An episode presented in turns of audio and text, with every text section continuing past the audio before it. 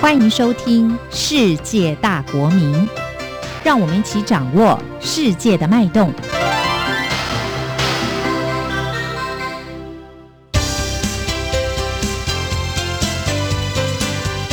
公民新世界。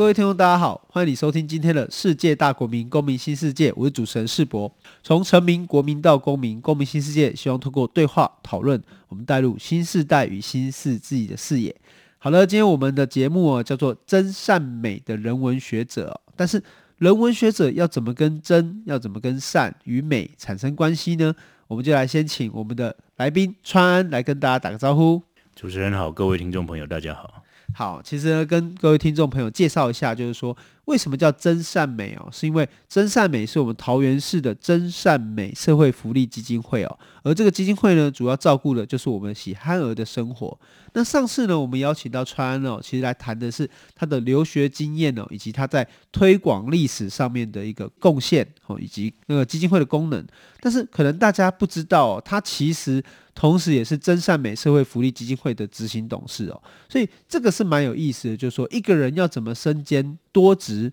哦，而且又在这个不同的角色当中来游走哦。我们今天就请这个我们。真善美社会福利基金会执行董事，同时也是我们中央大学的中文系助理教授的胡川，请他来跟大家谈一下他的斜杠人生。所以，川安可不可以跟我们介绍一下，就是说为什么你会是这个基金会的董事啊？主要就是我爸在二十年前的时候创立这个真善美社会福利基金会。那那个时候，因为刚好我念大学的时候嘛，那我父亲就想说，呃，因为我念大学应该也可以自己照顾自己。他对于家人的话，他自己年轻的时候有赚到一些钱嘛，就想说那要怎么回馈社会？而且我们回到二十年前的那个社会脉络的话，就那个时候很多或二十年前或三十年前的那个社会脉络，那时候大概你在台湾，如果你做呃，比如说做呃成衣工厂，因为我爸以前是做皮件的，那他大部分人都要去中国。但是那时候他就想说，他他在我国中或高中的时候，就是说他想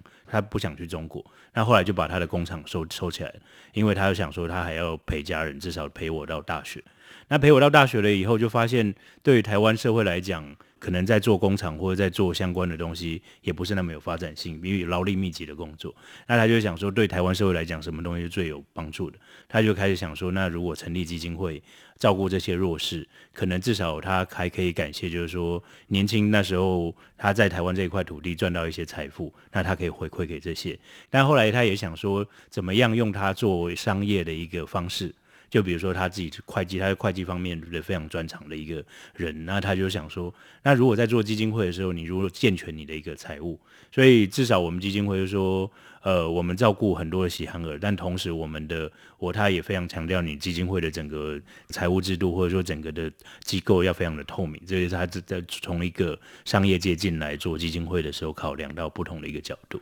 对，嗯、所以你的那个爸爸胡德昌创办人在创立这个真善美社会福利基金会的时候，最重要是他看到了怎么回馈社会嘛，嗯，对。哦，以及第二个重要是基金会如何可以自立自强，然后自己营运，而不要被、嗯、就是说最后变得只能靠大家来支持才能够维持。我觉得这都是非常这个先进的概念，而且是永续的概念。因为这在二十几年前台湾社会还没有人想到嘛，主要就是说，如果你看现在大部分的很多社福组织，它可能。大部分百分之财务百分之九十九十五以上都靠政府，但至少我们自己的基金会的财务大概政府跟没就是说我们自己的赚，我们自己也就是营运得到的一些，包括募款，还有很多的，就是我们自己的事业机构，大概是一半一半。所以这在台湾的，我想我们比较特殊、比较不同的地方。对，那可以跟我们讲一下，就是说目前我们基金会的这个规模啊，哈、嗯，以及就是说我们服务的对象，我们大概有多少人是我们基金会本身有在照顾跟照料的呢？因为我们是在桃园，大概算是最大的一个社福组织。那我们呃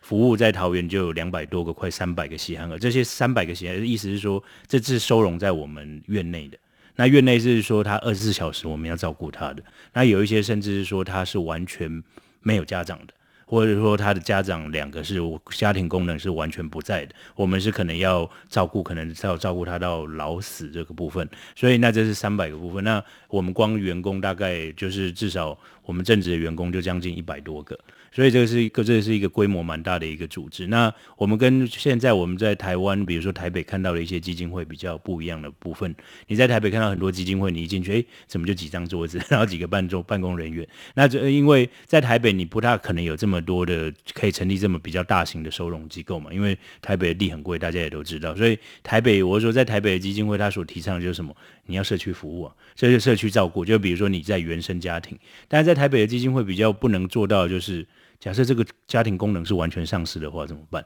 那到桃园，我们至少可以把它收容到我们自己的机构。那除了我们自己收容到我们机构以外，我们自己也有社工在做社区服务。社区服务就是说，我们到社区里面，他如果有一些喜憨儿，那我们主要照顾喜憨儿。有一些喜憨儿，他还是想要跟自己原生家庭住在一起，那我们会帮他做一些辅导。就是大家如果在现在社会上常看到，有时候为什么你家隔壁会有一个囤积癖的人？就是说你要怎么去帮他清理，但因为原因是因为他们不知道怎么打扫。就我们正常人知道，就是说，哎，这些东西摆哪里，这些东西摆哪里。可是就是说，有时候你自己，我们正常人常常也会有囤积的那个嘛。但是对于这些喜憨儿也是，他们常东西摆到多到他们不好处理的时候，他就一直囤积起来，那会造成别人的困扰。那我们的社工顶就就是进去，就是说教他怎么去管理他自己的生活，甚至有时候就是说进去社区服务，有时候也是跟他推荐一个通马桶的人。因为他找不到谁能来帮他通马桶，所以就是说，我们除了做自己内部照顾了以外，我们也开始做社区的服务。社区服务就是说，你到桃园的各个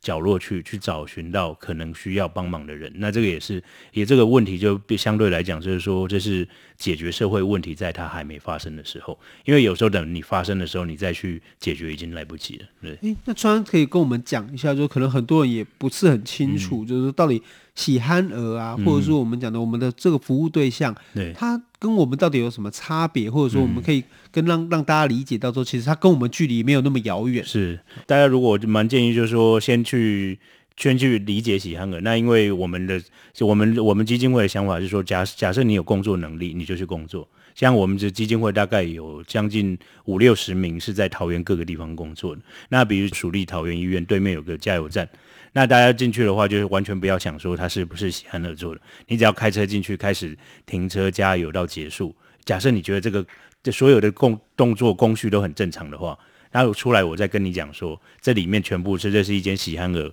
负责的加油站。或者你到了中立的一个收交流道，要上那个交流道部，那里有个很大的加油站，那那里有个洗车场，那洗车场也就是我们在营运的，所以就是说，平常他们可能可以做跟我们一样的工作，只是它的智能大概是五岁到八岁，五岁到八岁的意思是什么？就是幼稚园中班、大班到小学二年级的智能，所以就是说，你看，其实像你如果有家里有个七岁的小朋友，他是不是所有的生活都会自理？然后是不是他也可以有一些基，有些甚至还可以看得懂一些基本的识字能力，但是他不会缺乏什么？他可能没有数学概念。你可能问他一加一等于多少，他没有个没有想法。所以就是说，但是这种东西，这种人就会被判定为智能障碍。可是他可能会有很好的社交能力。就比如说你国小一年级的小朋友，二年级的小朋友，有时候你跟他讲话，他对答如流，你完全不知道他可能有什么疾病，所以他可能就是在智能上面有一些地方是有缺陷的。但是这些这样的，就是说，但是他外表可能看起来跟一般正常的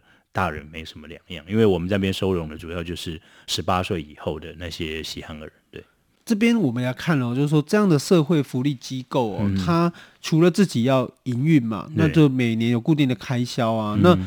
是怎么跟我们的政府部门一起来合作，打造这样的一个提供我们这么多服务对象？哎，三百个人，其实光想到每一顿饭要消耗的食材，就觉得有点有点那个不能想，很难想象这样子。可以跟大家分享一下社会福利机构怎么跟政府部门来来配合呢？对，主要跟我们可能有跟政府、有跟社会、有跟企业有不同组织不同的配合。那我们先跟先说跟政府的这个部分哈，我们在想说，我们基金会跟别人比较不一样的原因，就是说。你过去可能很少看到这些小朋友在路上走嘛，但是我先跟大家讲一个数字，台湾有多少身心障碍者？其实台湾有大概四十八万人。那四十八万人，你想说他怎么都没有在路上走？他很多都不是被关在家里，要不然就被关在收容机构里。那以前一般的想法是说，有一些收容机构，特别是桃园，大部分的收容机构都是这样。假设我今天收五十个人，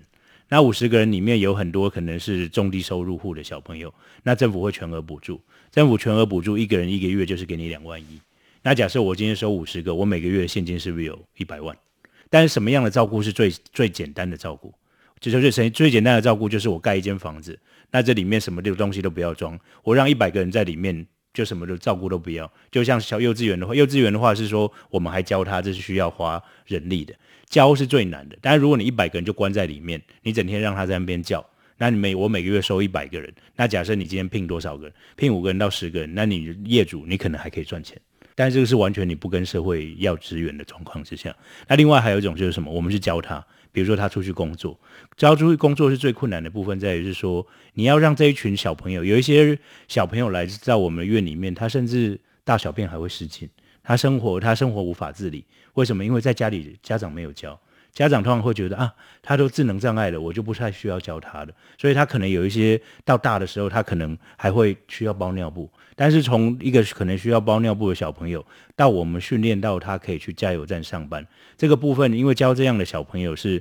你每一个工序，你可能我们一般正常人可能五个工序，他可能要十个工序，但你要一直重复教，所以。教的部分，所以我们的人员的配置比例是很高的。因为你说有三百个，我们大概会有一百多个老师，包括他平常的生活的自理的能力、教育的能力、教要怎么教他出去工作去面对很多东西，还有包括智商师这些东西都要一起算进去的。但是教完了以后，他可以怎么样？他可以到中游去工作了以后，他每个月是有生活费的。他每个月可能赚两万多块以后，他两万多块以后，甚至政府可以取消他的补助，因为他开始有存款。所以，我们等于是说，也把它变成一个正常的人去训练出来。那刚才你说政府的部分，当然就是说，我们跟政府的配合，最主要就是说，政府当然觉得我们是桃园最好的一个机构，想要就是说，我们在如果能再多收容、多收容一点的更好。可是就是说，这这是我们自己要考量我们自己的一个财务的问题。就是我们每年每个月有一些比，假设你是低收入户，我们是可以从政府得到两万亿，但两万亿大家只要想想看，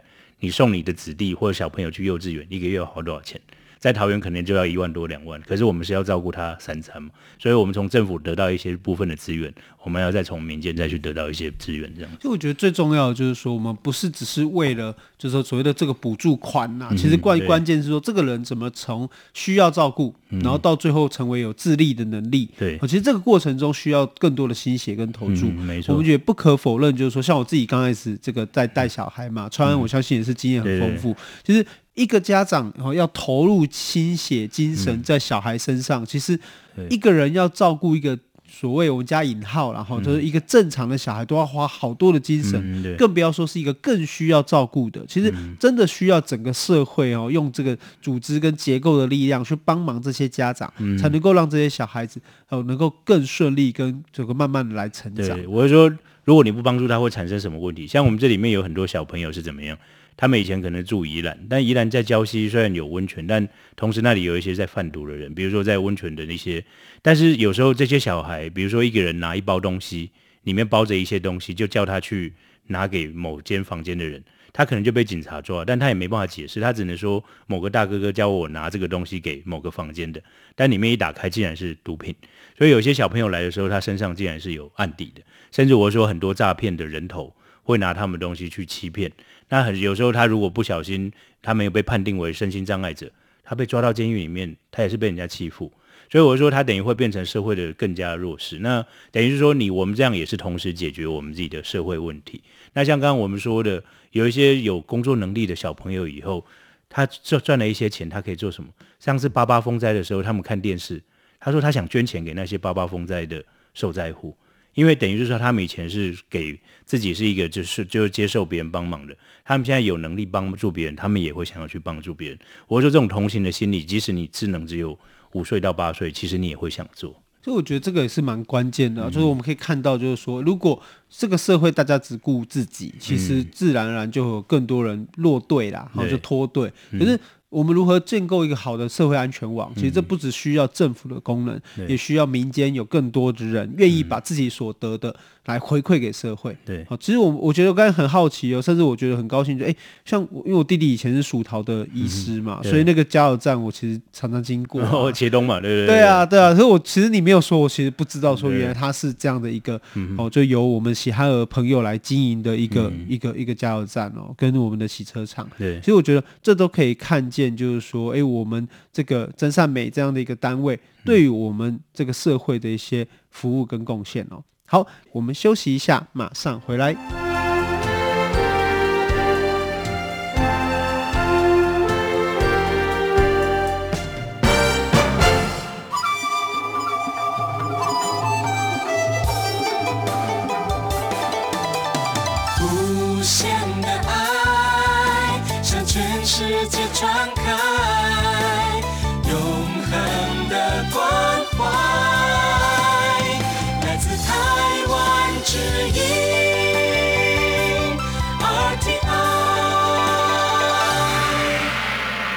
各位听众，大家好，欢迎你回到世界大国民公民新世界。我们这集邀请的是。桃园市真善美福利基金会的执行董事，以及我们中央大学中文系助理教授胡川安，我们邀请他来跟我们分享一下关于喜憨儿的照顾，以及呢，就我们等一下也会谈谈关于斜杠啊，以及就是他在进入学术体制之后，怎么来看新媒体以及学院的关系哦。那刚刚我们有讲到，就是说，诶，我们的基金会其实作为一个收容机构，其实帮助社会解决了很多社会问题。我们也可以解释说，其实是让我们。所谓的喜憨儿，他能够自立自强，得到一些工作能力，哦，或者是我们刚才讲啊，就是在外面工作放电了，回去自然也比较不会在家里造成一些不同的一个情况。那我这边之前看资料有一个蛮有趣的哦，就是说你们不只跟政府部门合作，其实你们也跟民间企业有一些合作的方式，而这方式也跟环保有关，也跟永续有关。可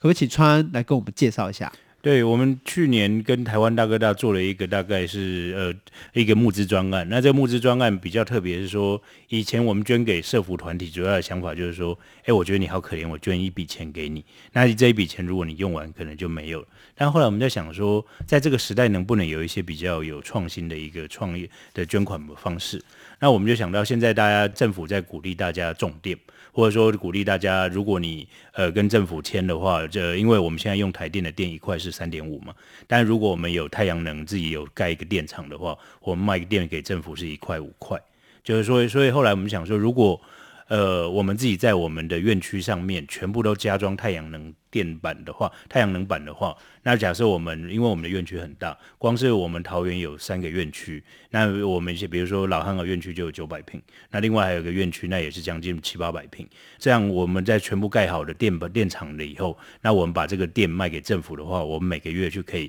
得到多少善款？那我们算一算，就是说如果是二十年的维修费用扣掉的话。就是我们跟台湾大哥大募资，就请台湾大哥大帮我们募资这些设备，还有二十年的维护费用。那再加上这样每个每个月卖电给政府，这样计算下来，每个月可以有多少的善款进来？我们发现这样每年可以有将近八十万到一百万的善款。就如如果我们卖电给政府的话，但这里面会有一些很复杂的问题，在于是说，因为我们是社福单位，社福单位如果你要跟建太阳能电厂，这里面有很多跟能源局的、跟台电的，还有包括跟社会局之间有很多重重的关卡要考虑。所以我们后来就这找到行政院有个那个，就是现在的那个减碳办公室，然后帮我们处理这很多中间的一个复杂的一个问题。那当中中间还有一个非常重要的一个组织，叫做阳光伏特加。阳光伏特加它是一个社会企业，它主要就是在推动那个公益绿能的一个专案，就是说，假设你家里要盖一块，要装一块电板也可以，或者说你在整个社区要装，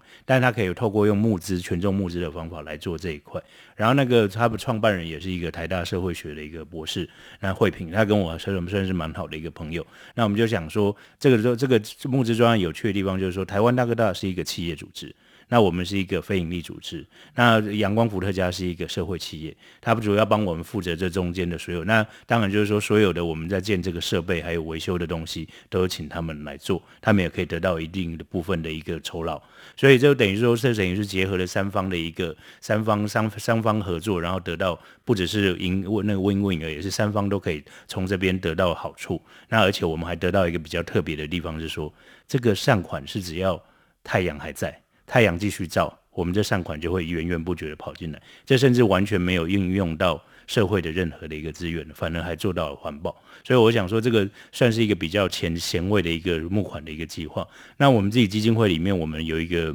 专门在发展社会资源的一个部分，就是说我们常也在想说，在这个时代，我们要怎么样推出一些比较有趣的一个募款专案？是说，社福组织不是拖累社会的一个，就不是拖累社会，不是说这一群人你是非常这一群人没有用，你要把它丢弃。说社福组织你也可以创想出一些有趣的一个募款专案。你还可以领导社会。那这个东西主要是看你怎么用创意去思考这个部分。那这个东西我觉得也是我做事的一个核心嘛。比如说我学历史，为什么我要做新媒体？我一直在想说，你在这个时代你怎么用创意去改造一些以前原本就有的想法跟组织，还有态度、社会态度这样子。这其实这也蛮关键的，就是从过去我们社会福利机构只是。呃，需要政府或企业的资源，然后进一步让这个我们的所谓的受呃对象可以有工作能力哦。那以及到进一步，我们也可以看到，就是说，哎，这些年轻朋友们，乃至于我们整个社福机构自己就有办法创造出一个新的可能性。我觉得这个是蛮不简单的。而且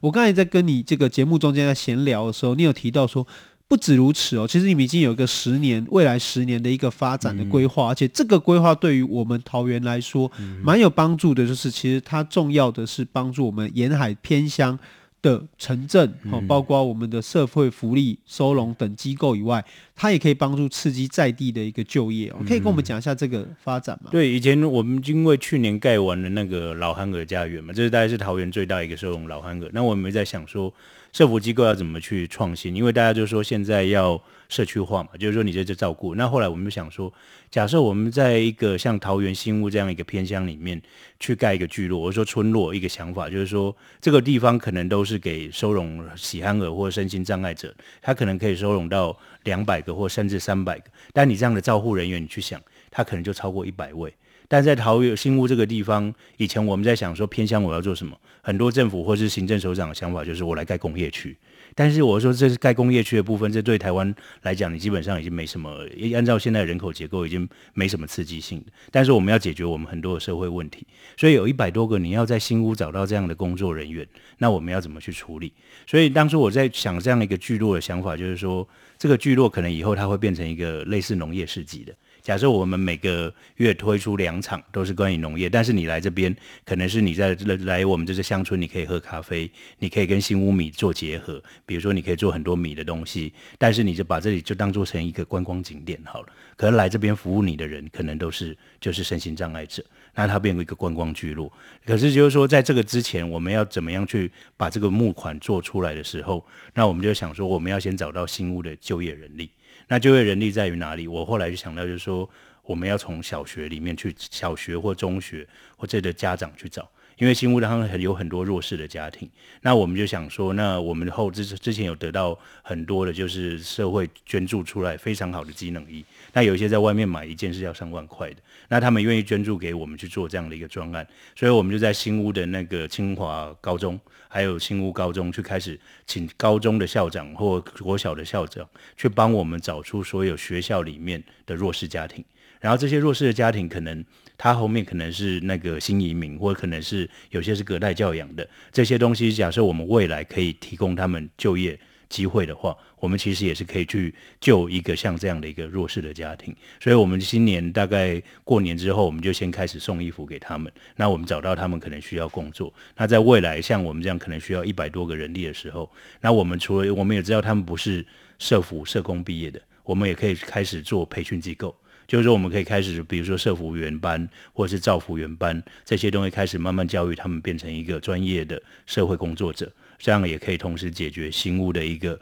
就业的问题，同时也可以解决社会弱势的一个问题。所以，其实我们可以看见，就是说，即使是社会福利机构，也是日新。用心了哈，就是说每个不同的时代有看到不同的变化，而且这个也可以看出说一个社会的发展了，未来应该会走向一个我们讲的循环，嗯，不管是循环经济、循环社服，哦，其实这都会帮助这个我们整个社会的走向会越来越发展。不过这个也蛮有意思，就是说我们上次有聊到你的学思历程啊，那我今天其实就想要从这个来延伸，就是说，哎，你一方面又曾经是主编，然后也要担任一个。基金会的董事，嗯，然后且这个基金会又不是小型的基金会，其实它有很大的社会福利机构，有这么多，光员工有一百个，好，照顾对象有三百个人，然后四五百个人，其实都跟你有很密切的关联哦。然后你也是一个小孩的爸爸哦，然后还有那么多的学生哦，那你怎么来面对这么复杂的身份呢？对，主要是说，当然我有一个我有个重点，就是基金会的所有的专业的部分，我都不去处理。比如说怎么辅导小孩，怎么照顾小孩，这个部分是不是我的专业？但我的部分在于哪边？我的部分是给他们一个想法，比如说未来这十年的一个机构的一个发展的一个想法。那在新屋，比如说，那另外还有就是董事会的一个处理的部分。那另外还有募款的部分。那募款的部分，当然就是说，在过去二十年里面，我们已经有很多的资源，我们可以继续去开拓。所以我觉得，我虽然有这么多不同的一个身份，但我觉得我一直在做的事情就是提供一个想法，提供一个创意。比如说，我即使到中文系去，我觉得，我觉得我进中文系本身也是一个意外，因为我其实，在中文系我开的课是什么课？是新媒体的课。就是说，我在是台湾第一个在中文系里面开新媒体的课。那我其实也是跟中文系的讲说，学生讲说，你们有那么多的内容经典，以前中国古典的经典，你们要怎么样在现时代去用这个东西，才是就是说你们学到的东西是重点，是你要怎么去转化。那我也一直在想说，在对社服机构，我常常就是说，我们面对一个事情的时候，我一直在想说，你要在整个这个社会里面，你怎么用创意，然后去结合资源，去把东西这个整个东西整合起来。你不是在实际上跟他们讲说，像中文系的学生，你不用实际跟他们讲说编辑软体怎么用，你反而是给他们一个未来，就是说学人文的，你未来可以做什么。那我说是未来可以做任何的事情，比如说我用我自己的身份跟他们讲，我可以做这个，我可以做那个，但是你要给他们一个未来，就是说有这么多事情可以做，那你要去探求你自己的一个可能性。所以其实这也是一个方向啊，嗯、就是我们给他一个，就是未来你可能有些什么发展。那其实包括对于组织而言，我们可能给他 vision，我们给他一个视野。对，哦，那同时我们也激发学生们的热情。嗯，哦，那其实就可以去解决一个又一个任务了。对，哦，所以我觉得这个蛮重要，就是说我们自己个人，包括像川安或者是我自己，我们哦身兼多职，身兼数职，哈，不同的角色，不同的责任，但是能不能在这过程中看到？看到下一步的可能性，我觉得这个蛮关键的。对，好，因为大部分人会希望的是，哦，我希望看到人家告诉我往哪边走。嗯，好，那有的人会把每一个步伐踩得很好。嗯，好，那我们就是提供他一个方向的可能性。对，好，所以其实，而我们刚才讲到啊，就上一次我们有聊到故事网站嘛，其实故事网站也从一个同人。哦，就是一群好朋友，志同道合的朋友们，好这样的一个组合，哈，甚至这个川安用的老鼠会这个名称，我们自己以前也常常使用，然后我们的读书会就是个老鼠会这样子。那现在已经变成了一个新创公司哦，而且也跟博物馆合作出版，像《观台湾》啊这样的一个杂志。哎，那你怎么看呢？就从一个体制外，然后要进入到体制内，因为我们也可以看到，哦，你在基金会的参与其实也是一个相对有符合体制的。那你在体制外跟体制内游走。你怎么来看这样的一个转变呢？因为比较特别是说，我自己后来，因为我自己一辈子都学历史、学考古、学人类，但是我后来去中文系找到工作的原因，就是在于是说，也是进去体制内嘛。是反而是故事主编这个工作，他们觉得就中文系这个体制，觉得这个新媒体的发展方向，对于中文系的学生也是一个很好的出路。所以我一直觉得说，当然体制跟体制有时候是存在那里的，但是体制也是一直存在着空隙的。那这个空隙是说，我们怎么样用创意去改造这个体制，或跟体制之间有一个很好的循环。像刚才你讲的循环经济，我觉得这个跟用来做人生也是一个很好的、很好的一个典范，很好的例子是说。现实当中有这么多工作，有这么多体制，但你要怎么样同时进去不被体制驯化，同时你又想做自己的事情，在这之间，我觉得我一直是觉得选择游走是一个最好的一个方法。那比如说故事，它也是一个这样的一个个组织。那我就说，一开始它当然本来是在一个体制外，后来进到体制内，它变成一个公司开始发展。那当初呢，就是呃，如果你在这个社会，你不是说你只是靠赚钱，你只是为了盈利。你只为了你，反而还有教育社会大众这个东西，就是说你进去体制，但是你不一定要跟现在的这些体制完全一模一样，你反而还是有一个，我一直相信人类的什么，这个叫主动性，叫 agency，就是说你是还在结构里面，你是可以一直去改变这个结构，甚至你自己的参与，你也同时去改变这个社会。所以其实刚才川安讲到一个蛮重要的啊，就是 struggle 跟 agency 嘛，就结构跟行动，我们讲动能的一个。彼此的冲突跟矛盾，或者说相辅相成，我们可以看见说，体制其实不见得是一个限制，体制存在的空隙，